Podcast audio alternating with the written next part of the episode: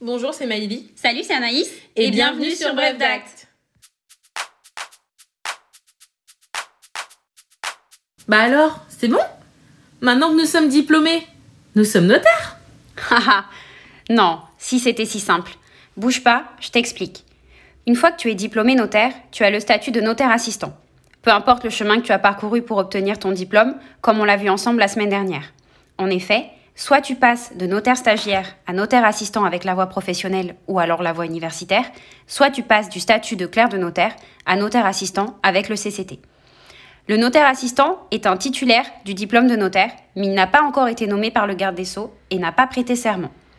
Il est un juriste confirmé qui va, comme son nom l'indique, assister le notaire dans son quotidien. Il est amené à assurer la gestion des différents dossiers dont il a la charge et à rédiger les actes qui seront ensuite reçus par le notaire.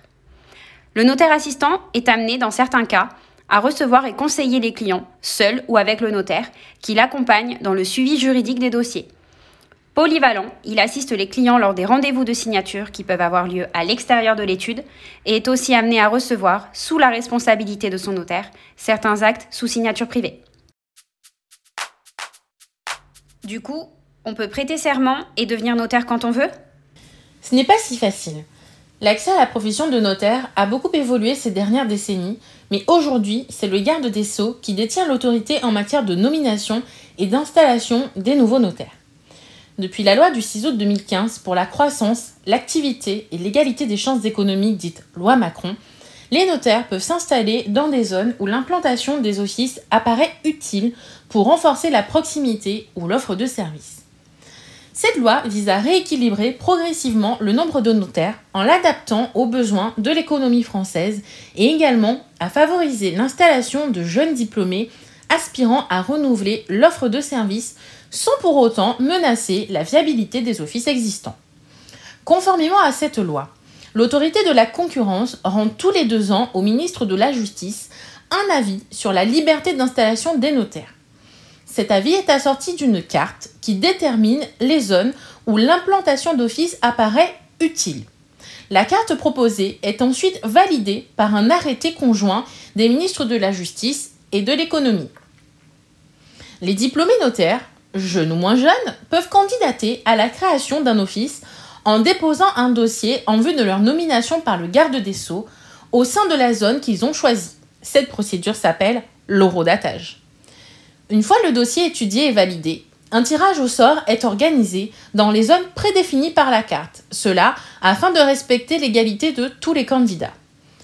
Le candidat, une fois tiré au sort, sera nommé notaire titulaire d'un office créé par arrêté ministériel publié au journal officiel et aura un mois pour prêter serment devant le tribunal judiciaire du lieu de situation de son office.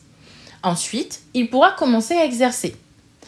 À ce sujet, le notaire peut exercer seul, en tant que notaire titulaire de son office, en nom propre ou au travers d'une société. Il peut également s'associer à d'autres notaires, mais devra, en vue de cette association, à nouveau prêter serment. L'aspect sociétaire peut être très intéressant. Cela permet à chaque notaire de pouvoir compter les uns sur les autres tout en pouvant développer sa propre clientèle et choisir de se spécialiser dans ses domaines de prédilection. Alors pour être notaire, il faut obligatoirement être titulaire d'un office? Non, pas forcément. On peut être nommé par le garde des sceaux en qualité de notaire salarié. Très souvent, avant d'être titulaire de son office, le notaire assistant va passer par la case notaire salarié. C'est un statut hybride qui permet à un diplômé notaire d'exercer en tant que tel sans être titulaire de son étude. Il exerce la profession sous la subordination économique et juridique du ou des notaires titulaires de l'office dans lequel il évolue. Il va être nommé au sein d'une étude et va même prêter serment. Ainsi, il pourra recevoir les actes en son nom. Sa responsabilité peut être engagée, mais elle sera limitée à celle de la société ou du notaire pour qui il travaille. Le notaire salarié reste un employé comme un autre, lié par un contrat de travail. Ainsi, sa rémunération, tout comme le nombre de ses heures, est encadrée. Toutefois, il peut tout à fait négocier avec son ou ses employeurs une participation aux bénéfices qu'il réalise et se constituer sa propre clientèle. Et sinon, j'aborde le sujet qui nous brûle les lèvres à tous. En termes de rémunération, un notaire, ça doit bien gagner sa vie, non? Ça dépend. Il faut savoir que, tout comme la tarification des notaires, la rémunération des employés du notariat est encadrée par la convention collective du notariat. Si comme tout salaire, cette rémunération se négocie, le notaire stagiaire commence à environ 1866 euros brut et sa rémunération évolue au fur et à mesure de l'acquisition de compétences.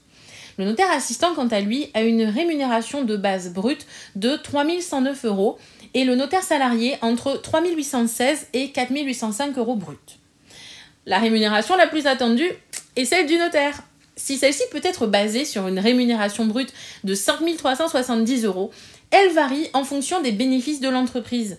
Et oui, il ne faut pas oublier que le notaire est un chef d'entreprise et qu'à ce titre, il se verse des bénéfices non commerciaux. Sa rémunération varie donc en fonction de la taille, de la situation et de l'activité de l'office. À titre informatif, ces références de salaire sont basées sur le barème des salaires de l'année 2020.